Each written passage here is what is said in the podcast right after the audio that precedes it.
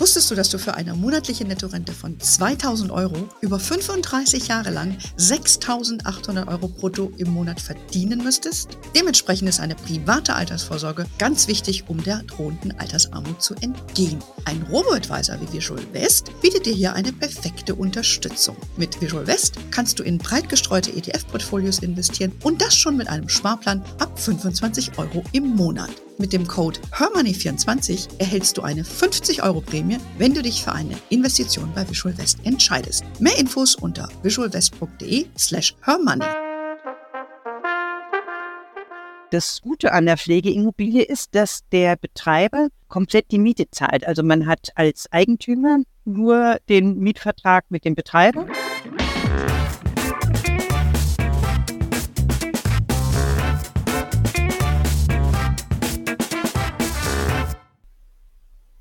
Ich begrüße euch super herzlich zum Hör Money Talk, dem Geld- und Karriere-Podcast für Frauen. Immobilien können neben der Anlage in Fonds bzw. ETFs ein guter Baustein auch sein beim Vermögensaufbau. Beliebt sind da zum Beispiel der Kauf von Eigentumswohnungen. Wir wissen aber auch, dass die inzwischen recht teuer geworden sind und somit wollen wir euch heute mal eine Alternative vorstellen. Das sind sogenannte Pflegeimmobilien wie genau das gehen kann, welche Rendite Sie, äh, ja, ihr da erwarten könnt und für wen sich das überhaupt lohnt. Das klären wir heute. Ich freue mich sehr, dass meine Gesprächspartnerin wieder Anke Dembowski ist.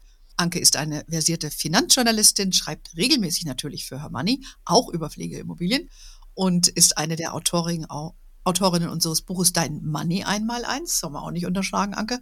Und du warst natürlich schon öfter hier bei uns zu Gast. Und schön, dass du dir wieder Zeit nimmst für ein Gespräch mit mir, liebe Anke. Ja, ich begrüße euch auch und dich auch natürlich auch sehr herzlich, Anne. Dankeschön. Ähm, Anke, Pflege ist ja ein Megathema, äh, wie wir alle wissen. Und kaum jemand in unserem besten Alter, muss man dazu sagen, äh, der nicht davon irgendwie betroffen ist. Ne? Du hast ja auch persönlich Erfahrung gemacht. Du hast ja eine gute Bekannte, glaube ich, oder eine gute Freundin auch gepflegt. Vielleicht kannst du kurz sagen, wie, wie die Wohnsituation da war. Hast du da auch mit, mit diesen Pflegeimmobilien zu tun gehabt oder wie war das bei der? Nee, da, ähm, also das war eine Dame hier aus dem, aus dem Dorf und die wollte in ihrer eigenen Immobilie wohnen bleiben. Das war eine sehr ah. großzügige Wohnsituation und da kamen dann die Pflegerinnen in das Haus. Mhm. Das war was anderes als eine Pflegeimmobilie, wo dann der, der Betreffende oder die Betreffende in eine Pflegeimmobilie reingeht. Mhm. Also diese Frau hatte den Luxus, dass sie sich das leisten konnte, dass jemand zu ihr kam. Das ist ja auch immer mein, mein Traum, wenn ich mal alt werde, dass ich mir aussuche, wer in meinem Haus mich dann pflegt. Aber das ist eine Diskussion, die führen wir mal beim Glas Wein, was da meine Vorstellungen sind. Ähm, ja, das meiste sind aber weibliche Pflegerinnen. Ach so, dann hast du das Gespräch ja. schnell zu Ende. Okay. Gut, aber äh, wir wollen jetzt mal ernst werden. Äh, was ist denn überhaupt darunter zu verstehen unter so einer Pflegeimmobilie? Wenn man es zum ersten Mal hört, fällt einem da nicht so wahnsinnig viel zu ein vielleicht. Vielleicht außer, dass man seine Immobilien selber pflegen muss. Das ist vielleicht vielen bekannt. Genau, die muss man natürlich immer mal pflegen und streichen, aber eine Pflegeimmobilie ist im Prinzip eine Eigentumswohnung oder eine Wohneinheit in einer Pflegeeinrichtung. Das kann jetzt ein, ein Seniorenheim sein oder ein Pflegeheim oder äh, auch im Hospiz, ähm, weil oft ist es so, dass die Gemeinden nicht genügend Geld haben, äh, die Immobilie selber zu erwerben. Und dann geben die das an private Kapitalanleger und Kapitalanlegerinnen, dass die dann Eigentümer von der jeweiligen Einheit in, diesem, in dieser Pflegeeinrichtung sind. Ah, okay, weil hier bei mir im Ort gibt es auch jemand, das ist aber ein privater Befra Betreiber, Providos heißen die, glaube ich. Also es geht privat und Ja, der Betreiber ist dann, Genau, also das muss bei einer, bei einer Pflegeimmobilie gibt es einmal die Eigentümer, das ist die eine Seite, und dann gibt es den Betreiber. Und der Betreiber, der kümmert sich um das laufende äh, Geschäft. Also der ah. macht die Verträge mit den, mit den zu Pflegenden, der ähm, sorgt für ein Pflegekonzept, der hält auch die Immobilie in Ordnung. Und das Gute an der Pflegeimmobilie ist, dass der Betreiber komplett die Miete zahlt. Also man hat als Eigentümer nur den Mietvertrag mit dem Betreiber. Da muss man gucken, dass der äh, stabil ist, dass, das dass der ein gutes Pflegekonzept hat, dass der halt nicht pleite geht, ähm, weil dann gibt es immer für eine Weile eine Lücke und man muss einen neuen Betreiber suchen. Aber der Betreiber, der macht die eigentliche Arbeit und als Eigentümer der Immobilie gehört einem nur die Immobilie und man hat den Mietvertrag mit dem Betreiber. Ah, okay. Also du hast diese Pflegeimmobilie, da muss man also wie so eine Eigentumswohnung quasi, kann man sich ja so ein kleines Apartment wahrscheinlich auch kaufen, könnte ich mir vorstellen. Sowas hat ja auch die Helma Sick gemacht. Die hat ja hier in, in München sich da so ein Apartment gekauft.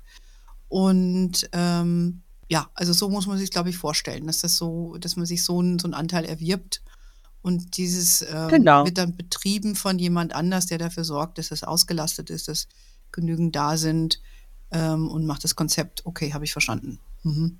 Also was eigentlich in jedem Ort irgendwo existiert. Genau. Mhm. Das heißt, es gibt gibt's aber auch Konzepte, so wie so geschlossene Immobilienfonds, dass, äh, dass man die dort auch als Pflegeimmobilien nicht auch kaufen kann. Ich meine, ich hätte sowas auch schon mal gelesen.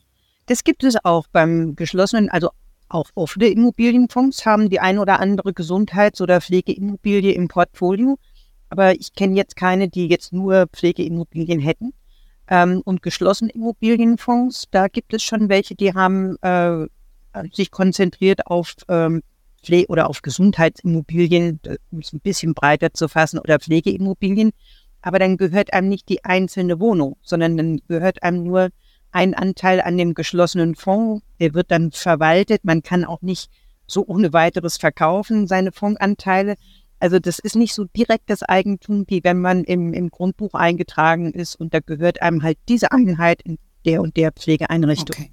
Und äh, das fällt eben unter deine Definition von der Pflegeimmobilie, dass man sich das kauft wie eine Eigentumswohnung. Es ist dann direkter und leichter Mhm. steuerbar für, für einen. Mhm. Okay. Also ähm, das heißt, ich würde, wenn ich die erwerbe, würde ich das genauso machen, in, in etwa, wenn ich, wie wenn ich mir eine privat, eine Eigentumwohnung irgendwo in der Stadt kaufe. Genau, genau. Man hat vielleicht ein bisschen weniger Heckmeck mit den Mietern. Die Mhm. ist ja schon immer Arbeit, wenn der Mieter wechselt, dann will man vielleicht mal neu, neu streichen, weil, weil der Vormieter das nicht so macht, wie einem das gefallen hätte oder so. Ähm, während der, der Betreiber von der Pflegeimmobilie, der hat einen Vertrag, der läuft über 20 oder 25 Jahre und dann macht der alles. Also dann muss der auch Renovierungsarbeiten, die anfallen und so weiter selber vornehmen.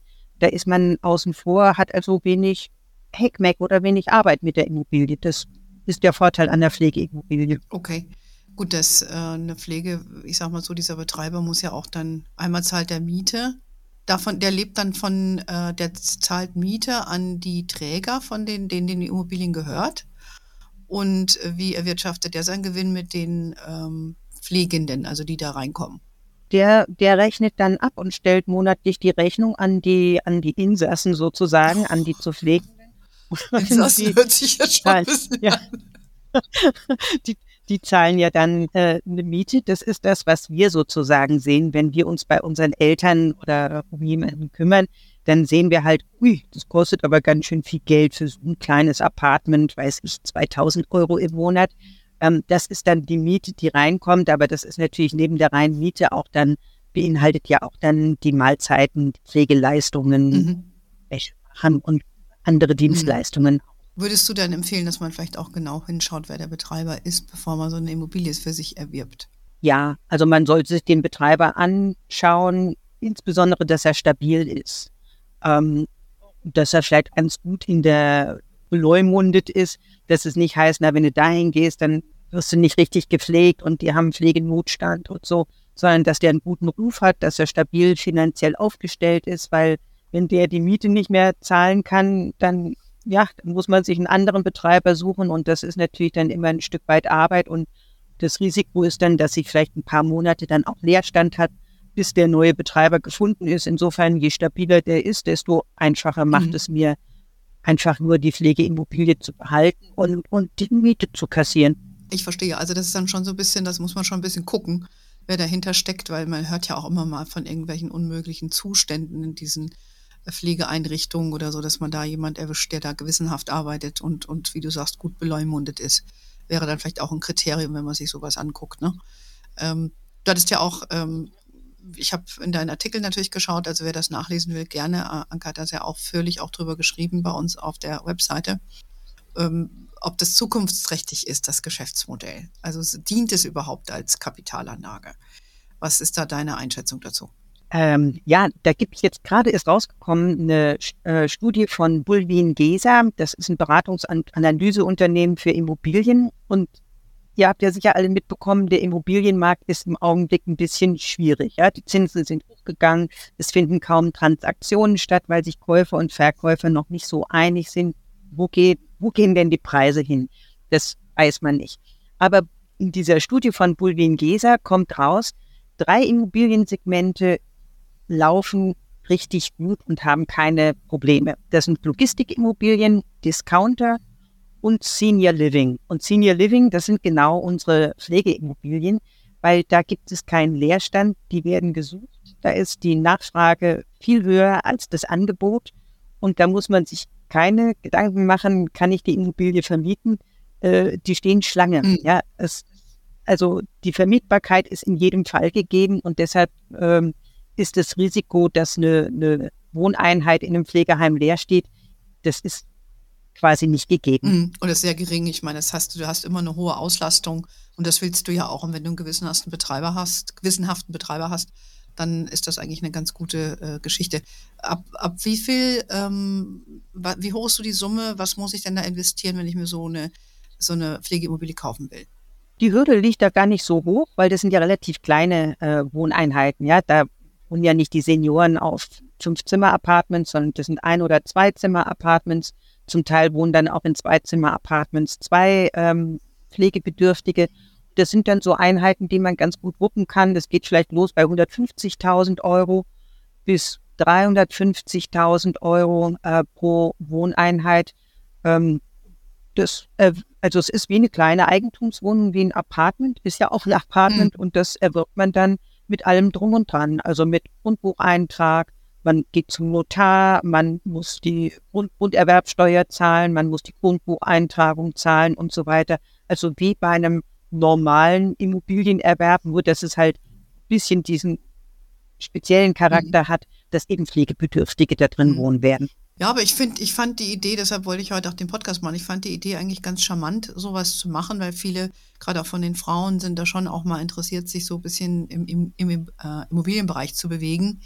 Und ob du dir nur hier für halbe Million aufwärts eine Wohnung kaufst oder du gehst in so eine was Spezielleres rein, was ja, wie du sagst, auch zukunftsträchtig ist, weil die Demografie spricht ja da für uns, kann man sich das durchaus mal anschauen. Und dann ist der Betrag auch überschaubar. Das kannst du ja auch finanzieren, gehe ich mal von aus, ne? Wenn du sagst, du gibst einen Teil rein, zehn Jahre oder so oder 20 und dann zahlst du es ab. So muss man sich es, glaube ich, vorstellen. Ne? Ja, ein Vorteil ist auch noch bei der Pflegeimmobilien, ähm, man hat dann ein Vorbelegungsrecht. Weil viele machen sich ja schon Sorgen, meine Güte, wenn ich mal pflegebedürftig werde, ist, bekomme ich dann überhaupt einen Platz, weil das Angebot ist knapp, die Nachfrage hoch. Ähm, das heißt nicht, wenn ich jetzt sage, ich bin pflegebedürftig, ich möchte rein, dann haben die nicht unbedingt ein Apartment frei, sondern ja, es ist ja eigentlich immer traurig. Es muss ja erst einer mhm. eins frei werden. Das heißt, es muss ein Mensch sterben. Ja. Aber äh, man rutscht dann als Eigentümer weiter hoch in der Prioritätenliste und man hat dann eine bessere Priorität. Das heißt, wenn dann ein Platz frei wird, dann hat man eine viel höhere Wahrscheinlichkeit, dass man ähm, in dieses Apartment dann auch einziehen kann. Das ist dieses Vorbelegungsrecht, was man damit auch hat. Das finde ich sehr spannend. Das wäre jetzt meine nächste Frage auch gewesen, ob man selber drin wohnen kann. Das heißt im Prinzip ja, wenn sie dann zur Verfügung steht. Wie gesagt, das sind dann zwar dann tragische Umstände, aber man, man ist dann die Erste, die quasi dann zum Zug kommt in der eigenen Wohnung. Und das ist ja wahrscheinlich auch ein ganz beruhigendes hm. Gefühl. So besser kann man dann nicht vorsorgen. Also das ist dann schon das meiste, was man, was man tun kann. Hm. Man muss dann kürzer warten als die anderen. Hm. Ja, das kann schon, äh, ist schon gar nicht so dumm. Gibt es äh, eigentlich auch da gebrauchte Immobilien? Dass man sagt, man will nicht so viel Geld ausgeben, man hat vielleicht oder will nur 100.000 investieren. Äh, würdest du zu was raten? Und gibt es das auch, dass man gebrauchte Pflegeimmobilien gibt, verkauft? Ja, klar, das gibt es auch. Also so wie man gebrauchte Wohnungen, also es ist ja nicht alles Neubau ähm, kaufen kann, kann man auch gebrauchte Pflegeimmobilien kaufen. Da muss man halt gucken, ja klar, Lage, Lage, Lage. Äh, Lage ist immer wichtig, weil es macht natürlich einen Unterschied, ob das jetzt in der äh, München City-Lage äh, ein Pflegeheim ist oder ob das irgendwo im Bayerischen Wald ist. Das ist sicherlich preisbestimmt und dann auch Alter und Ausstattung des Objekts. Des Objekts und wenn es jetzt ein sehr altes Objekt ist, dann ist das wahrscheinlich noch nicht nach allen Regeln der Kunstwärme gedämmt Und dann können da eventuell nochmal Investitionskosten auf einen zukommen, dass man das in eine andere Wärmedämmkategorie sozusagen bringt. Dann muss man eben investieren. Ähm, das, das muss man dann bei der Preisfindung eben mit einkalkulieren, dass das, sagen wir, wenn jetzt irgendwas ähm, Kategorie F ist oder so, dann muss man auf jeden Fall was tun. Wenn irgendwas äh, Kategorie B oder C ist, dann ja, muss man vielleicht in zehn Jahren was tun, aber noch nicht sofort. Gut, ich, ich stelle mir das eben auch so vor, dass wenn du sowas erwirbst in, in einem Komplex, da hast du ja auch eine Eigentümergemeinschaft. Also das sind ja dann keine Ahnung, 50 Pflegeimmobilien, damit sich das irgendwie rechnet auch, dass da 50 Bewohner drin sind oder 75, wenn Doppelbelegung sein sollte oder so, ähm, muss man da wahrscheinlich auch eine Rücklage bilden. Ähnlich wie du das, in, wenn du dir eine reguläre Eigentumswohnung irgendwo in so einem kleineren Mietshaus auch machen würdest. Oder, ne? Genau, das, das wird verwaltet und äh, der Verwalter hilft einen dann und unterstützt einen und kennt auch die rechtliche Lage, wann welche Renovierungsarbeiten notwendig sind.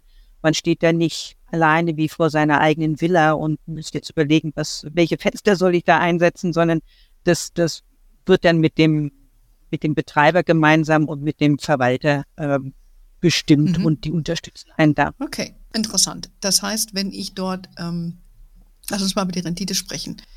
Äh, was, was ist denn da so die Erwartungshaltung, wenn ich sage, ich nutze das als Kapital, also als Kapitalanlage, ich kaufe mir eine Pflegeimmobilie, was denkst du, was sind da so die Renditen, die man da erwarten kann? Die Rendite bei Immobilien ist ja generell nicht rasend. Also es wird nie mal in einem besonders guten Jahr 15 Prozent sein, wie wir das im Aktienbereich schon mal haben können, in einem besonders guten Jahr, äh, sondern das ist sowas Solides und Gemütliches. Ich habe ja auch einen Wahnsinnsvorteil, den Inflationsschutz, ja, weil die Mietverträge sind meistens ähm, an, an einen Index, einen Preisindex gekoppelt. Das heißt, ähm, ich schütze mich durch ein Immobilieninvestment, weil es ein Sachwert ist, auch vor, vor der Inflation.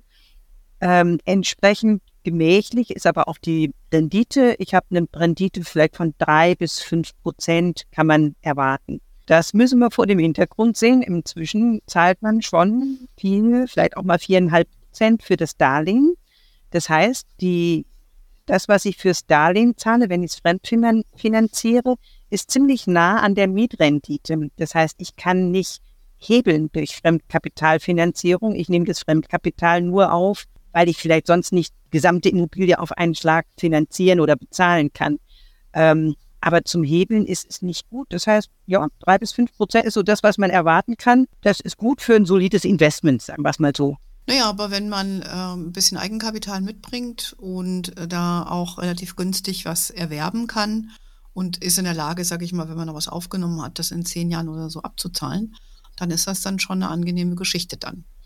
Ja, wenn du danach die drei bis fünf Prozent hast. Nach der Abzahlungszeit sozusagen mhm. gehört zu einem und dann äh, kann man eben die Miete kassieren. Das ist natürlich die Miete vor Steuern. Ja. Ich kann aber ganz normal bei einer Pflegeimmobilie wie bei anderen Immobilien auch ähm, abschreiben. Das heißt, zwei Prozent kann man linear abschreiben. Und wenn wenn man die Pflegeimmobilien nach zehn Jahren oder längerer Zeit wieder verkauft, ähm, dann ist der Mehrerlös, den ich vielleicht erzielen kann, der ist dann steuerfrei. Ja, also ähnlich wie bei einer Eigentumswohnung ist eigentlich der, das mhm. gleiche Konzept.